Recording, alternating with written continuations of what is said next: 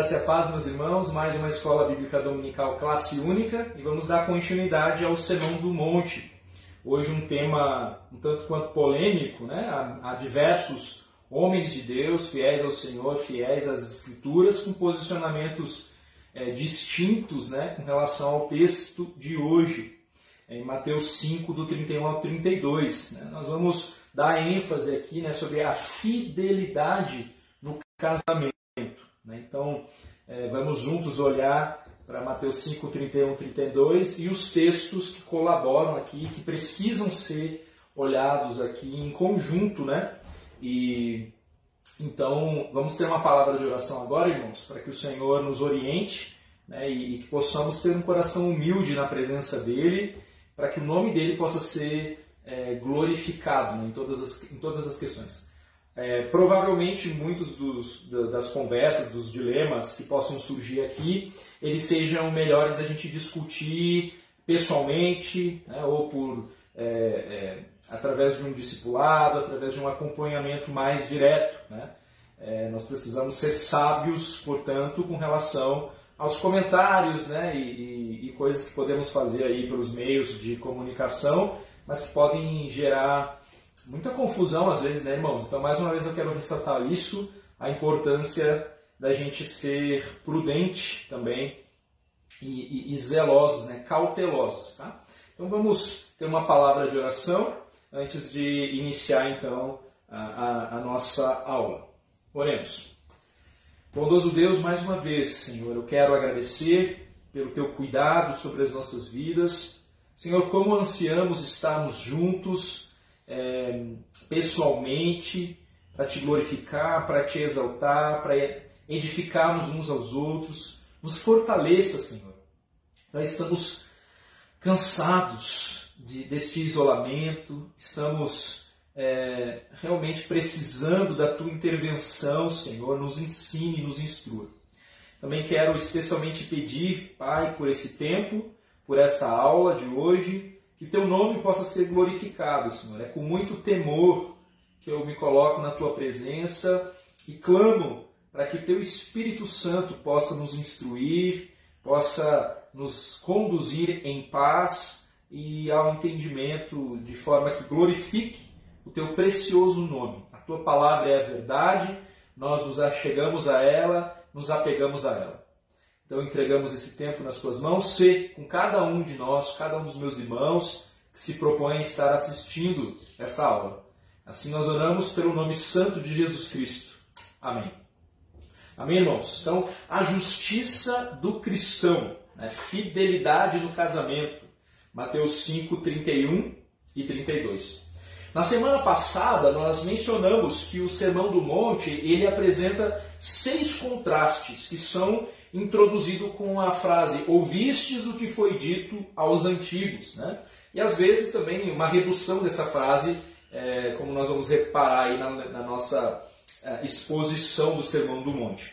Na ocasião, nós olhamos para a questão do homicídio e do adultério, né? a ira e a impureza, a concupiscência. Hoje nós vamos olhar para um outro contraste né, que é, é, também revelam o coração a questão do divórcio. Né? De forma positiva, nós vamos meditar no caminho de Deus em relação à fidelidade no casamento. Uma vez que os fariseus, eles estavam preocupados com os motivos para o divórcio e Jesus estava preocupado e faz questão de encaminhar a conversa com eles é, com trazendo à tona a instituição do casamento. Esse é o, esse é o foco né, é, do Senhor Jesus aqui. Eu utilizei né, de três livros base para pesquisar um pouco mais sobre este assunto e certamente em toda a minha fala aqui você vai encontrar, fazendo a leitura desses livros, é, a, a, fundamentação, o argumento, né, a voz desses homens de Deus aqui e que até apresentam posicionamentos conclusões distintas no final de, dos seus argumentos aqui. Um deles é, como já mencionei nas outras, né, é os estudos do Sermão do Monte, do, Dr., do Martin Lloyd Jones, né, então a gente já tem usado ele como base. O outro, esse eu comprei inclusive recentemente, meu professor do seminário, o Davi Murphy, Né? É, Lar, Família e Casamento. Aconselho a compra desse livro. É muito bom, vale a pena. E também a gente deu uma olhada no livro do Konstenberg, né? Deus, Casamento e Família, também um outro livro que serviu é, de base aqui. Né? Além, além do comentário do William Hendricks, né, em Mateus aqui, é, também nos serviu de, de orientação de base aqui. Então vamos ler juntos Mateus capítulo 5, versículos 31 e 32. Também foi dito: aquele que repudiar sua mulher, dê-lhe carta de divórcio. Eu porém, eu, porém, vos digo: qualquer que repudiar sua mulher, exceto em caso de relações sexuais ilícitas, a expõe a tornar-se adúltera, e aquele que casar com a repudiada comete adultério. Mank, ele destaca que o texto sobre divórcio faz uma ponte aqui com os dois textos imediatamente antes e depois. Então, primeiro, Jesus mostra como o adultério ele começa no coração infiel, né? a concupiscência que nós vimos na aula passada, versículos 27 a 30. E depois ele trata de como que os votos, as palavras, o sim, sim, não, não, eles revelam um coração também infiel, dos versículos 33 e 37, que eu até queria é, é, tratar deles hoje, mas esse assunto é mais extenso, então ficou para uma próxima oportunidade. Então, importa olhar para este texto considerando três divisões principais. Né? Quais são elas? Nós devemos ter ideias claras acerca uh, do que, que a lei de Moisés realmente ela ensinava sobre essa questão e nós precisamos averiguar o que, que os fariseus e os escribas ensinavam, ao mesmo tempo que nós precisamos considerar as palavras do Senhor Jesus sobre esse tema ali na interação né, com os, os, os fariseus aqui. Então, essas divisões principais, elas levam em conta outras porções bíblicas que nós precisamos considerar. Né? Isso porque uh, um estudo específico, ele deve levar em conta uh, o todo da escritura bem como seus contextos. É claro que nós não vamos conseguir hoje aqui fazer uma abordagem de todos os textos é, que envolvem, que falam sobre casamento, novo casamento, que, que nos dão respaldo para isso, né, para uma discussão mais ampla ou profunda com relação a isso. Mas em relação à fala do Senhor Jesus no Sermão do Monte aqui, que se apresenta de forma sucinta, nós vamos precisar sim olhar para pelo menos dois outros textos. Né? Na primeira divisão, com relação à lei de Moisés, é, é, é, essa ela nos conduz a Deuteronômio 24, versículo 1 a 4. Nessa, na segunda divisão que a gente está fazendo aqui, que inclui, inclui então os versículos 31 e 32 do Sermão do Monte, de Mateus capítulo 5, em conjunto com o Mateus capítulo 19, versículos 3 e 9, em que a fala uh, de Jesus e dos fariseus e, escribas ali nos são, nos são apresentadas. E certamente todas essas três porções aqui da Escritura, elas estão entrelaçadas, a gente precisa considerar. Então, primeiro, na primeira divisão, nós devemos ter ideias claras acerca do que a lei de Moisés realmente ensinava sobre essa questão. Eu quero ler então com os irmãos Deuteronômio 24, dos versículos 1 a 4. É, diz assim então, acompanhe aqui a leitura na sua Bíblia.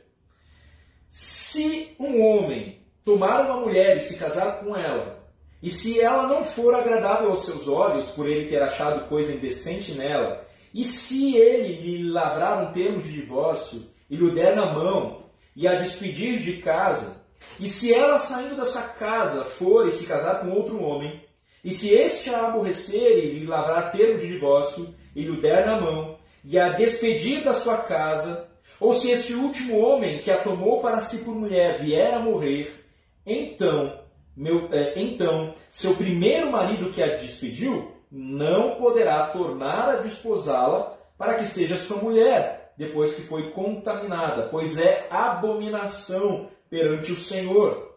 Assim não farás pecar a terra que o Senhor teu Deus te dá por herança.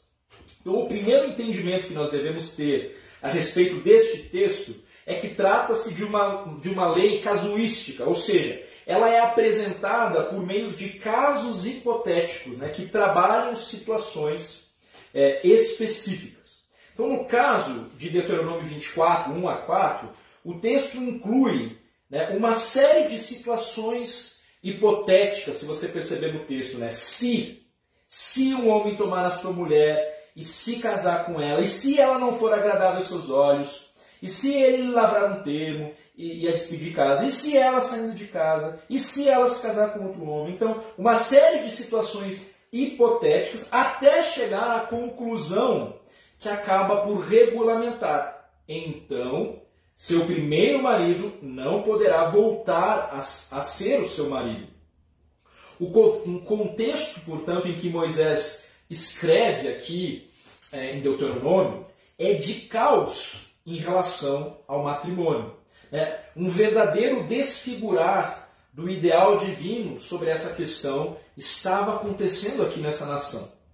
Então, o contexto cultural ele nos revela é, um, um, desprestígio pela mulher, né, ao ponto dos homens terem chegado ao extremo de crer que eles tinham o direito de se divorciarem de suas esposas por qualquer razão. Então, a prática de casar-se levianamente, desfazer o casamento, casar-se de novo, desfazer o novo casamento e talvez voltar ao primeiro, tornava o casamento uma espécie de prostituição ou adultério legalizado, é, vamos dizer assim. Daí a importância de olhar para um texto como esse, entendendo que Moisés ele não está legitimando o divórcio, mas ele pretende combater os excessos, visando diminuir o número de divórcios, valorizando, portanto, a instituição matrimônio. Ou seja, a legislação mosaica ela visava regularizar e controlar uma situação caótica e de extrema injustiça com as mulheres aqui, tendo em vista o contexto. Então nós percebemos isso né, é, no texto das seguintes formas. Né? É, percebemos que a legislação mosaica ela visava regularizar e controlar uma situação caótica, né? e que, portanto, aqui então essa legislação ela visa a conservação do casamento né? É, e a diminuição dos divórcios, e não o contrário. Então, no texto, nós percebemos isso de que maneira? Primeiro, é, limitava o divórcio a determinadas causas. É, é, por mais que nós, a, a, gente nos cause estranhamento, né? mas percebe, é o, está acontecendo lá o caos. Não é o ideal de Deus que, que a nação tem vivenciado ali. E aí Moisés, ele, ele, é, é, le, é, ele legisla em favor da, da, de uma preservação, para diminuir o mal aqui. Então ele limitava o divórcio a determinadas causas. As diversas desculpas que os homens vinham usando, elas estavam invalidadas, portanto, e agora só era permitido em caso de alguma descoberta indecente em relação à mulher. Depois, exigiam um termo de divórcio entregue pessoalmente na mão da esposa. Então, antes, o homem poderia simplesmente dizer que ele não queria sua esposa por algum motivo frívolo. E ela ficava ali à mercê do julgamento de terceiros, que poderiam, inclusive, acusá-la de infidelidade ou adultério. E nós sabemos né, que a penalidade para, para o adultério era morte por apedrejamento. Agora, então, este homem ele deveria dar uma carta de divórcio especificando a razão de repúdio. Uma razão que justificasse o divórcio, né, relacionado então aqui à questão de, de, de ordem indecente, certamente não o adultério, porque esse resultaria em condenação por apedrejamento e não em divórcio. Então, Lloyd, né, ele, ele, ele salienta, inclusive, o divórcio foi transformado em uma medida formal e séria. E a ideia por detrás disso era de gravar na mente daquelas pessoas que o divórcio era um, um passo solene e não algo que se efetivasse frivolamente. Entenda que passo solene é, não como um, um apoio à causa, mas como uma regulamentação oficial, quase que como que para constranger, né? fazer com que as pessoas é, então pensassem antes de agir, dificultar, vamos dizer assim, é, esse processo. E o texto ele também proíbe o novo casamento com o primeiro marido, né? uma vez que o segundo casamento fora consumado. Ou seja, o primeiro marido ele precisaria então pensar duas ou três vezes antes de repudiar a sua esposa, porque não haveria volta. Né? Não, não, não daria para ter esse tipo de confusão aqui. Então a ideia aqui era colocar um freio na distorção que eles estavam fazendo em relação ao matrimônio. Na verdade, então, a legislação inteira né, de Moisés, aqui é, escrita né, por Moisés, ela visava restaurar a ordem em um estado caótico, limitando as consequências e legislando a respeito de cada situação em particular. E no caso do divórcio, isso se dá aqui em, em Deuteronômio 24, né? limitando a determinada causa, não poderia ser por qualquer motivo, exigindo um termo entregue em mãos e proibindo um novo casamento com o primeiro marido. Então, Deuteronômio 24, 1 a 4, é o texto polêmico que está no centro do debate entre Jesus e os fariseus. Como bem destaca então Murk no, no seu livro, as estipulações mosaicas não devem ser tidas como sinônimo de aprovação tácita desses divórcios, mas apenas como forma de regulamentá-los. A tônica de Deuteronômio 24, 1 a 4 é, portanto, descritiva e não prescritiva, fato que os contemporâneos de Jesus parecem ter interpretado equivocadamente. Então, em suma, o divórcio representa uma afronta ao projeto de durabilidade da união. É, então, embora não agradasse a Deus, era uma condição estabelecida ali socialmente entre os israelitas e até mesmo aqui, vamos dizer assim, tolerada pelo código mosaico, como nós vemos em Deuteronômio 24. É, mas essa tolerância ela seria casuística né, e se refere às circunstâncias ali que envolveriam o casamento de uma mulher divorciada e não a legitimação do repúdio. As pouquíssimas leis que tratam do divórcio na Bíblia procuram atenuar e cercear uma prática que estava decompondo os fundamentos da família israelita. Então, quando nós ouvimos falar sobre divórcio nas Escrituras, o objetivo dos textos é, eles tendem a, a, a, limitar, a reduzir o divórcio e não promover o seu pleno desenvolvimento, vamos dizer assim. É, Para Konstenberg, né, o autor ali do livro Deus, Casamento e Família, a presença do divórcio na história de Israel não significava a aprovação de Deus. Né? Então, ou seja, a durabilidade continuou a ser um componente do plano de Deus para o casamento. Então, o, o argumento de Jesus em resposta aos fariseus confirma essa verdade, essa realidade. Né? Como nós veremos, Jesus ele responde à pergunta dos fariseus apontando para razões teológicas firmadas por Deus no princípio, ou seja, quando ele instituiu o casamento lá no Éden. Certo? Então, a nossa segunda porção aqui. Nós precisamos averiguar o que, que os fariseus e os escribas ensinavam em contraste com os ensinamentos de Jesus. Tanto em Mateus 5, 31 e 32, Quanto em Mateus 19, versículos 3 a 9, a ênfase recai sobre o ideal perfeito e santo de Deus para o casamento. Vitalício e fiel. Né? E esse é o argumento de Jesus, que também é encontrado na lei, como nós já vimos, né? o que contrasta com o pensamento dos fariseus que buscavam em todo tempo um meio de se deter na, na chamada cláusula cláusula de exceção, né? no modo como eles poderiam dar vazão aos seus corações endurecidos por meio do divórcio. Então é importante olhar para estes textos tendo essa perspectiva.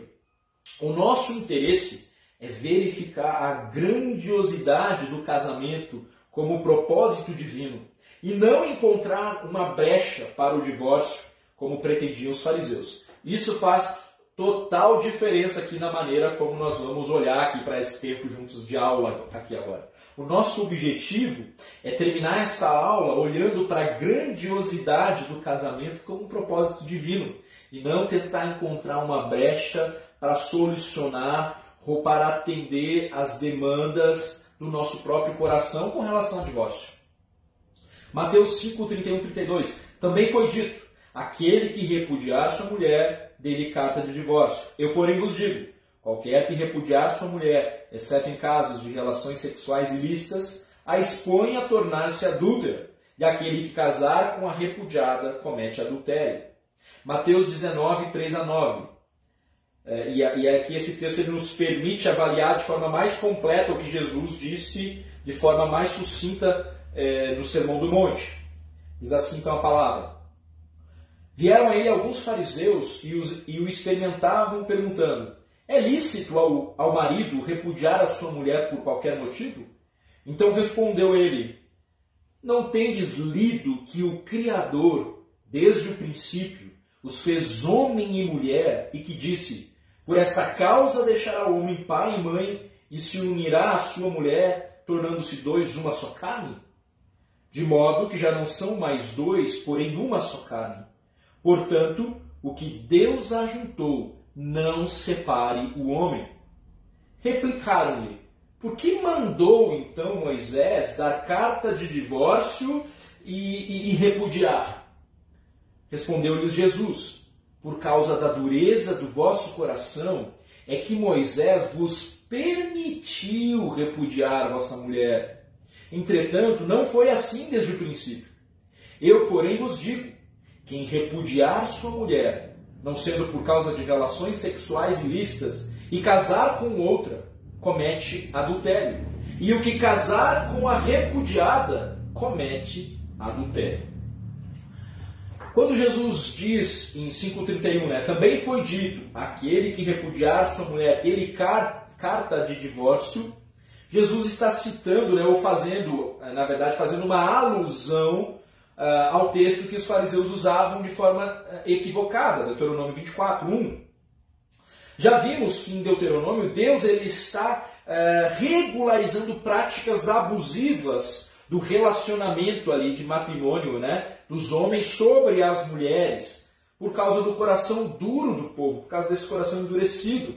Então, eles abandonavam as suas esposas por motivos banais. Na verdade, Jesus ele está afirmando que Deus abomina tudo o que afasta o casal um do outro. Ao ponto de afirmar que o divórcio e o novo casamento tinham o potencial de chegar a um dos pecados mais detestáveis, o adultério. Então, quem repudia sua mulher a expõe a tornar-se adúltera, e aquele que casa com a repudiada comete adultério. Em Mateus 19, os fariseus eles questionam a Jesus, né, utilizando-se ali da, da interpretação é, é, equivocada de Deuteronômio 24, né, da ênfase equivocada. Né? Eles perguntam no versículo 3: É lícito ao marido repudiar a sua mulher por qualquer motivo? E no versículo 7: Por que mandou então Moisés dar carta de divórcio e repudiar? A resposta de Jesus ela volta-se para o princípio, o plano de Deus em relação ao matrimônio. Então respondeu ele: Não tendes lido que o Criador desde o princípio os fez homem e mulher? E lhe disse: Por esta causa deixará o homem pai e mãe e se unirá à sua mulher, tornando-se os dois uma só carne? De modo que já não são mais dois, porém uma só carne. Portanto, que, o, o que Deus ajuntou, não separe o homem. É interessante ver que Jesus é, é, ele não se deixou levar pela astúcia dos fariseus, né? Ao realizarem ali a, a pergunta segundo uma lógica errada de interpretação, que buscava encontrar no fim das contas um respaldo para o divórcio. Né? Jesus ele volta-se para o plano perfeito de Deus para o casamento, para as bases estabelecidas por Deus. Então Jesus ele procura mostrar que Deus está mais interessado no casamento do que no divórcio. Né? Por isso ele, ele volta a atenção da discussão para a teologia do casamento na criação. Em vez dele responder de acordo com o texto citado por eles, né, no qual Moisés regulamentava a prática abusiva do divórcio, Jesus ele volta, se volta para o ideal divino, citando ali os textos de Gênesis é, 1, 27 e 2, 24. Lemos assim em Gênesis 1, 27. Criou Deus, pois, o homem à sua imagem. A imagem de Deus o criou. Homem e mulher os criou. E Gênesis 2, 24. Por isso deixa o homem pai e mãe e se une à sua mulher, tornando-se os dois uma só carne. O princípio básico que rege o casamento, então, parte do relacionamento de Adão e Eva. Né? Para Kostenberger, a criação de Eva mostra o plano divino para o casamento de Adão, bem como para os casamentos subsequentes, e aponta para um, um relacionamento monogâmico e heterossexual. Então, segundo o autor, o casamento foi uma ideia de Deus, pois no relato bíblico não há nenhuma referência de que Adão tivesse consciência da sua solidão ou estivesse lá no jardim descontente com o fato de estar solteiro. A criação de Eva foi uma iniciativa de Deus. Deus a faz como homem, mas diferente o suficiente para que ela o complemente, o complete.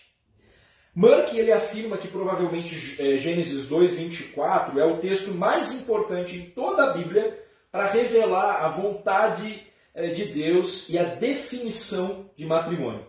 Por essa razão, o homem deixará pai e mãe e se unirá à sua mulher e eles se tornarão uma só carne. O autor ele faz uma análise desse versículo aqui, apontando três palavras que caracterizam o casamento segundo Deus: exclusividade, fidelidade e intimidade.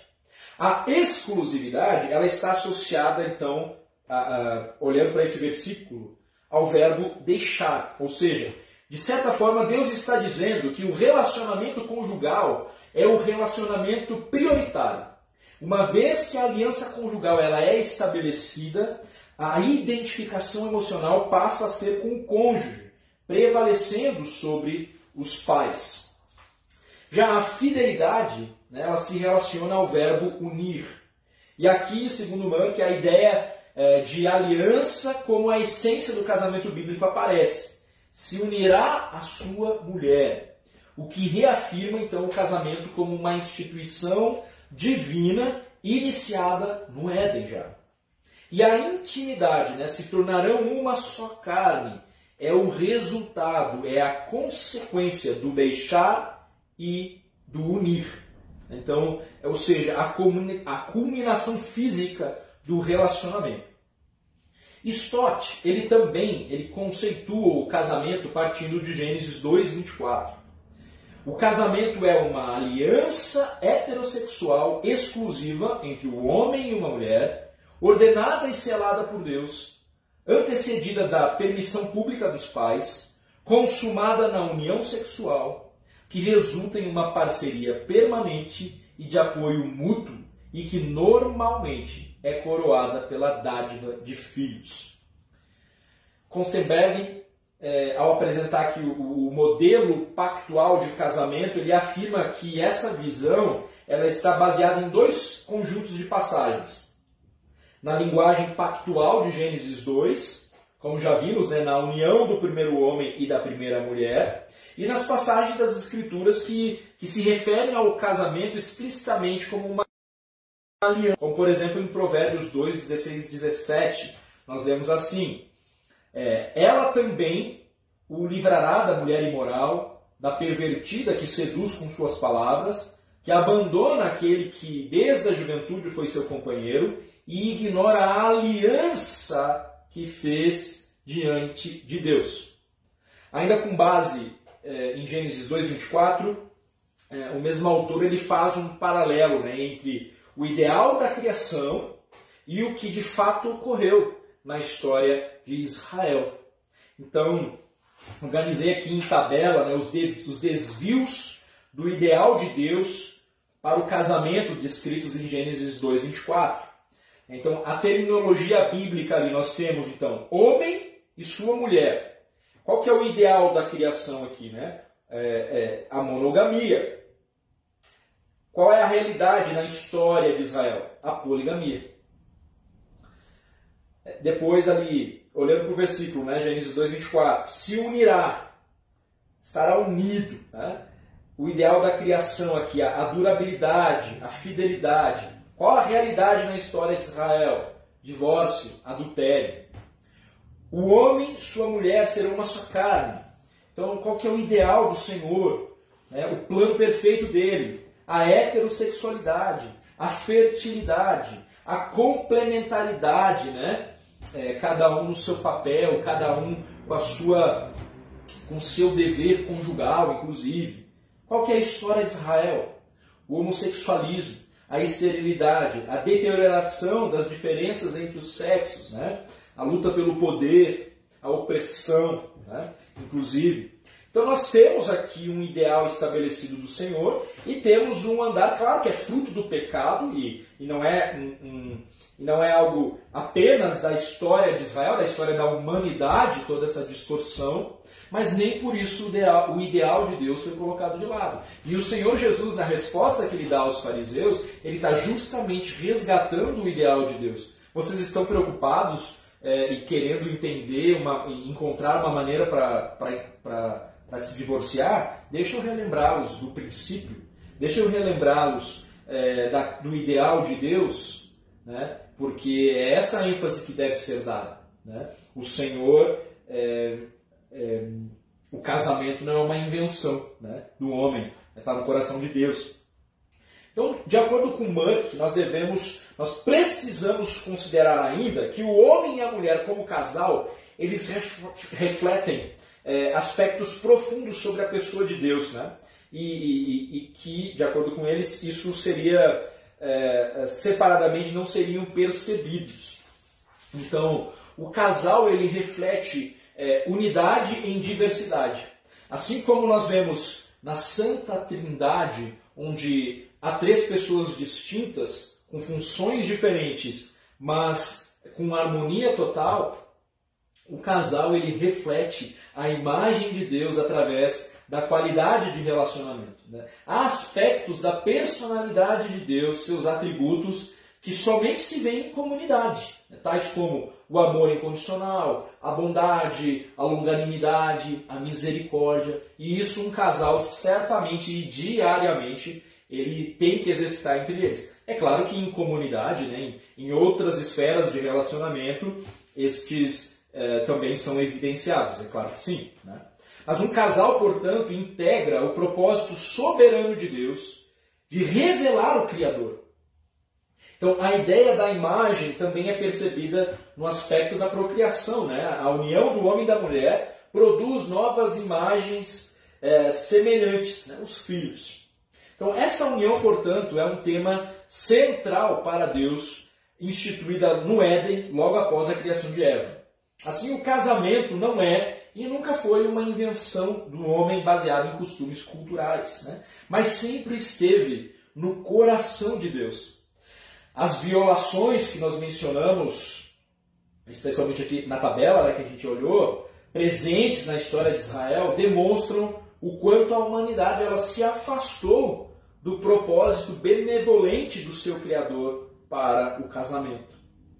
A analogia de Cristo e a igreja, onde a mulher submete-se ao marido como a igreja submete-se a Cristo, e o marido ama a esposa como Cristo amou a igreja em Efésios 5, ela também demonstra o real significado do casamento como uma instituição divina criada para apontar realidades maiores, né? O mistério de Cristo e a igreja, aqui nesse caso de Efésios 5.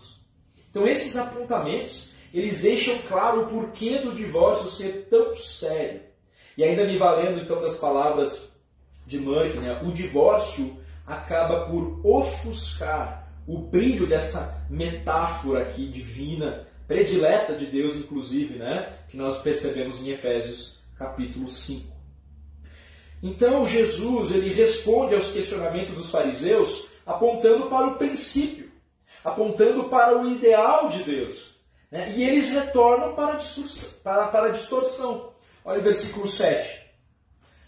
Por que mandou então Moisés dar carta de divórcio e repudiar?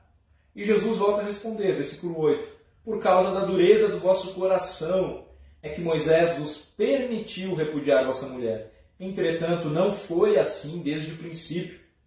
Mais uma vez, Jesus retorna ao argumento teológico aqui do princípio, ao mesmo tempo em que ele deixa claro que Moisés permitiu que repudiassem e não que isso seria uma determinação, como se Moisés uh, apoiasse o divórcio.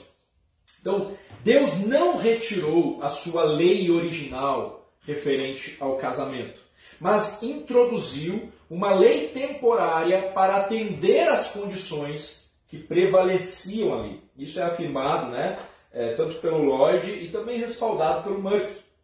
Então ele introduziu uma lei temporária para atender às condições que prevaleciam ali naquele contexto é, caótico. Né? Então foi por causa da dureza do vosso coração. Ou seja, o plano de Deus para o casamento continua instituído. Nós precisamos considerar então o objetivo e a intenção primários de Deus, né? marido e mulher feitos uma só carne, a indissolubilidade do matrimônio e a vida em comum. Deus nunca, nunca ordenou que alguém se divorciasse. De fato, a legislação mosaica determinava que um homem desse carta de divórcio à sua esposa, caso se divorciasse dela. Mas isso não equivale a um mandamento que ordene o divórcio, tal como sugeriam os fariseus ao questionarem Jesus. Na verdade, a conclusão a que Jesus chegou diante da sua uh, interpretação do plano de Deus para o matrimônio e à luz, à luz de Gênesis e de Deuteronômio é: o que Deus ajuntou, não separe o homem. Então eu espero, irmãos, que até aqui nós tenhamos conseguido destacar a importância do casamento como o plano perfeito de Deus para o casal. Eu espero que você tenha colocado ainda mais em elevada posição essa instituição criada por Deus para a glória dele mesmo, para apontar para ele. Eu espero que diante dos desafios, então, que a vida conjugal ela, ela carrega, você entenda que nós somos regidos pela lei do amor e pela lei do perdão, e que em Cristo é possível a restauração sem que seja necessário o caminhar para o divórcio. Então aqui eu quero fazer um apelo, né? para aqueles casais que têm enfrentado é, problemas no seu casamento, que têm sofrido calado.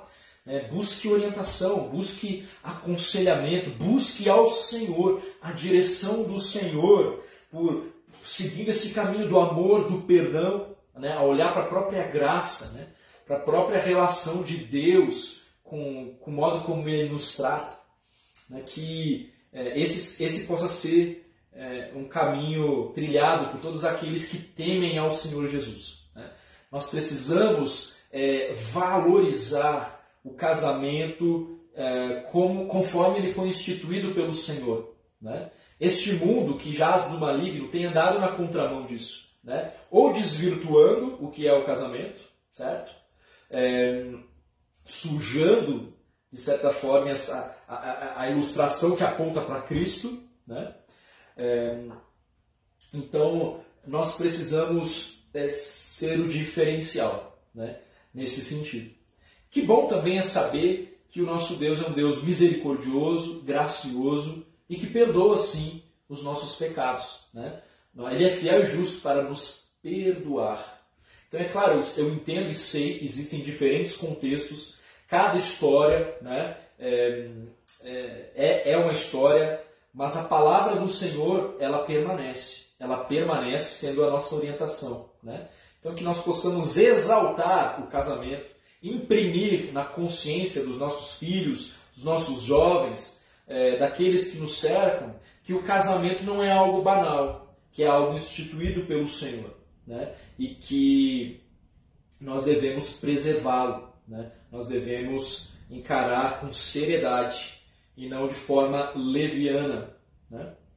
Então, aquilo que Deus ajuntou, não separe o homem. É a conclusão do Senhor Jesus a respeito disso, no fim das contas. Né? Mas ainda quero, antes de encerrarmos, é, fazer aqui um, um, um breve, uma, uma, breve chegada aqui na cláusula de exceção, né? Quando Jesus ele fala ali, né? Eu porém vos digo, qualquer que repudiar sua mulher, exceto em caso de relações ilícitas, a expõe a tornar-se adúltera. E aquele que casar com a repudiada comete adultério. Nesses dois autores, né, Lloyd e no Merck, né, é, eu trouxe aqui os dois posicionamentos deles, os pensamentos deles, eu quero colocar aqui na mesa o entendimento desses irmãos. Né? Então, Lloyd, abre aspas, né? só existe uma coisa capaz de romper os laços matrimoniais. Portanto, se um homem vier a separar-se de sua esposa por qualquer outro motivo, estará separando-se dela sem haver rompido aqueles laços. Isso posto, ele a estará forçando a quebrar esses laços se porventura vier a casar-se de novo. E assim sendo, ele estaria cometendo adultério. Destarte, o homem que se divorcia de sua mulher por qualquer razão que não seja essa, ao assim fazer, estará obrigando sua mulher a cometer adultério. O marido será o causador desse adultério, e o homem que vier a casar-se com a mulher repudiada também será adúltero. Isso posto, nosso Senhor reforçou esse grande princípio da maneira positiva e clara. Só existe uma causa legítima para o divórcio e não a outra.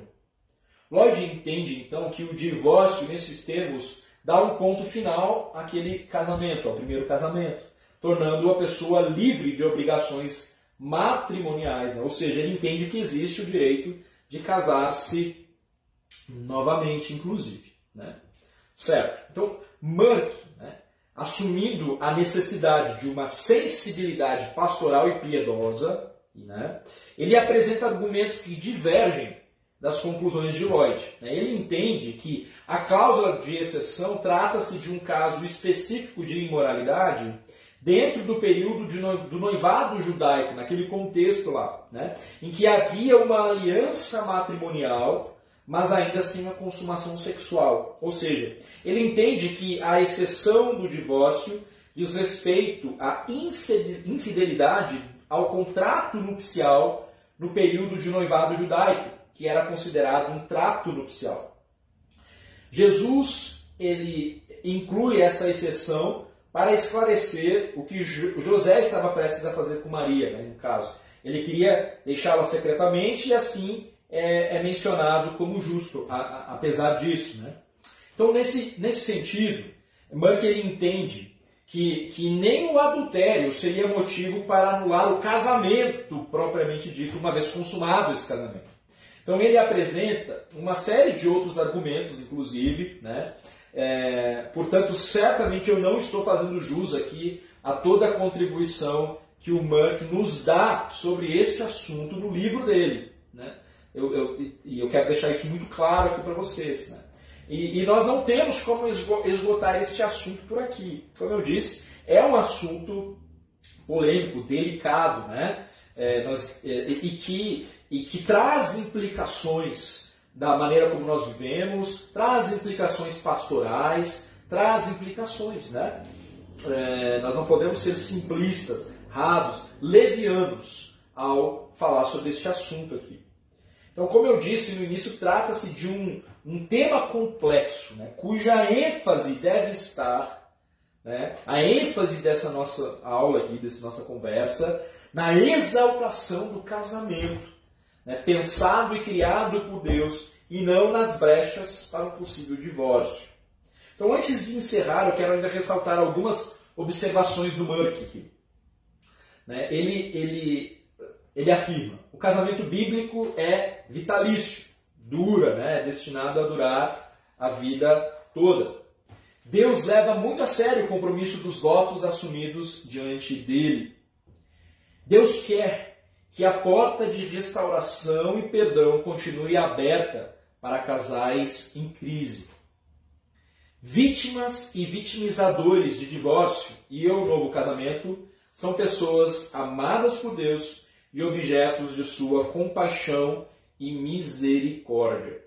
Então, o Mark ele vai caminhar por esse entendimento né, de que é, não é uma questão simples, de que nós não podemos tratar de uma forma leviana, de que constitui pecado né, o divórcio, é, bem como o novo casamento, mas que uma vez que este novo casamento se dá, ele também é validado diante do Senhor por ser uma aliança, né, por ser uma vez também consumado, e aí a misericórdia a compaixão do Senhor recai sobre esse casamento, e inclusive é, ele ressalta, né, dizendo que nós não podemos olhar para esses irmãos como, entendendo que eles são crentes de segunda linha ou algo do tipo, apesar de que a palavra de Deus ela vai ressaltar algumas limitações para estes irmãos no que diz respeito ah, basicamente à liderança espiritual mesmo, né?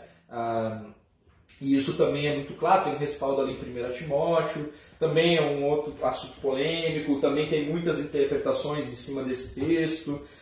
É, não é de hoje que essa discussão ela existe, né, irmãos? Tá? Jesus está conversando sobre isso, certo? Moisés também está tendo que lidar com essas questões. Né?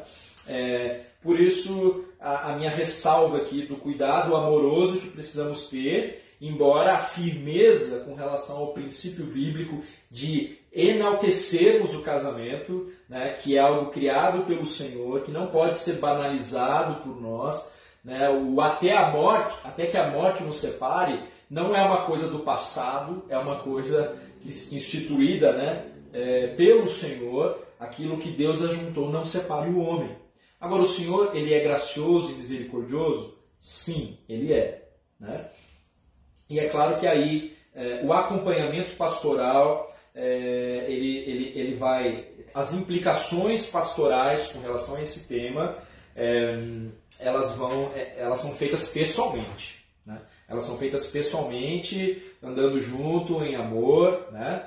É, mas nós precisamos é, nos posicionarmos biblicamente com relação a este assunto. Né? Os escribas e fariseus, eles colocavam então toda a ênfase na carta de divórcio eles exageravam demais ali a importância né, dessa, vamos dizer assim, suposta exceção, dessa exceção, é, o que tornava o divórcio possível. É o que eles, na verdade, queriam. Jesus, por sua vez, ele enfatizou o princípio, ou seja, que o marido e a mulher são e devem permanecer sendo um só. Em poucas palavras, então, Jesus desestimula o divórcio ele refuta a falta de interpretação, né, a falsa interpretação rabínica da lei, e ele reafirma o verdadeiro ele censura a parte culpada, defende a parte inocente e ao longo de tudo isso ele mantém o caráter sagrado e inviolável do vínculo matrimonial como ordenado por Deus.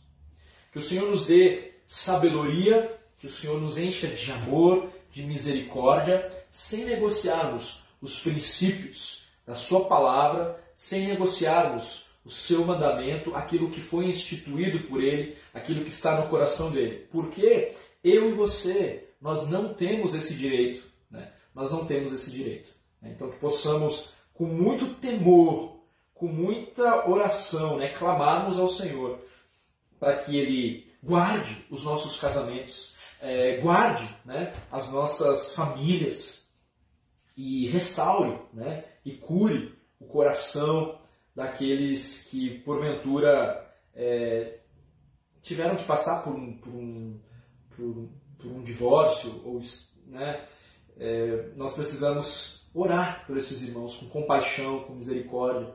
Né, e, e encaminhá-los ao pleno contentamento que só o Senhor Jesus ele pode nos dar. Não é algo fácil, não é algo simples, é, é, mas ao mesmo tempo, é, então que Deus nos dê é, orientação, irmãos. Né? Vamos orar para que nós possamos é, é, nos posicionar como o Senhor Jesus Cristo. Né? Então, que todo esse estudo sirva para a gente fortificar a família, né? fortificar o Senhor, aquilo, o plano inicial do Senhor na nossa sociedade, na nossa igreja, né? e, e é evidentemente, né, é, seguindo ali o, o, caminho de Deus, é, com compaixão e com misericórdia, né? diante daqueles irmãos que, que se se arrependeram, foram sim perdoados pelo Senhor Jesus. Então, é, vamos ter mais uma palavra de oração.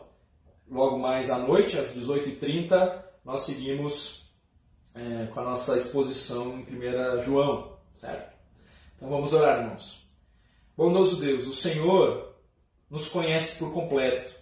O Senhor conhece o nosso coração, as nossas intenções, e nós nos achegamos ao Senhor humildemente, clamando pela tua misericórdia, clamando pelo teu perdão, clamando, Senhor, pela tua restauração, clamando, Deus, por tua intervenção mesmo na nossa história, nos dando um coração submisso à tua palavra, um coração obediente, um coração que zela por aquilo que o Senhor zela, que preza por aquilo que o Senhor preza. Não permita que a gente se contamine com o padrão desse mundo. Nós queremos te agradecer porque o Senhor, sendo tão maravilhoso, instituiu um casamento para honrar e glorificar o teu nome. Que o Senhor capacite a cada homem e a cada mulher a ser é, o marido e a esposa que precisam ser, olhando para Cristo como referencial. Que possam é, trilhar o caminho do amor, o caminho do perdão, o caminho bíblico, para te honrar em todo o tempo. Então, sê com cada um dos meus irmãos e nos livre de todo mal. Essa é a nossa oração, a minha oração, pelo nome santo de Jesus Cristo. Amém. Amém, meus irmãos, que Deus nos abençoe e até logo mais.